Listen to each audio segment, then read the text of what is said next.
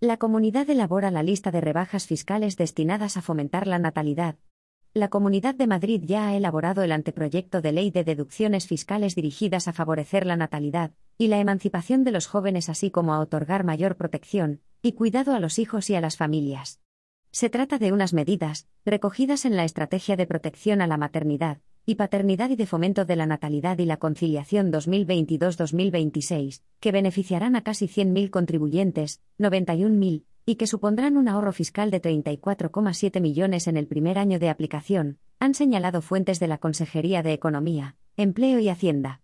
En concreto, el texto recoge la mejora de la deducción por nacimiento o adopción de hijos, pasa de 600 a 700 euros al año durante los tres primeros años, y la mejora de la deducción por cuidado de hijos menores de tres años, deducción del 25% de las cotizaciones a la seguridad social por la contratación de cuidadores de hijos menores de tres años. Además, incluye la nueva deducción por el pago de intereses de préstamos para la adquisición de vivienda por menores de 30 años. Se podrán deducir de la cuota íntegra del IRPF el 25% de los intereses de la hipoteca para adquirir su vivienda habitual, hasta un máximo de 1.000 euros anuales, y otra por adquisición de vivienda habitual por nacimiento o adopción de hijos. Se podrán deducir el 10% del precio de adquisición, prorrateado en 10 años, de la cuota íntegra del IRPF, con un límite anual de 700 euros. Se incluye la mejora de la deducción por arrendamiento de vivienda habitual para jóvenes, que podrán deducirse en el IRPF hasta un máximo de 1.200 euros, un 20% más del límite actual.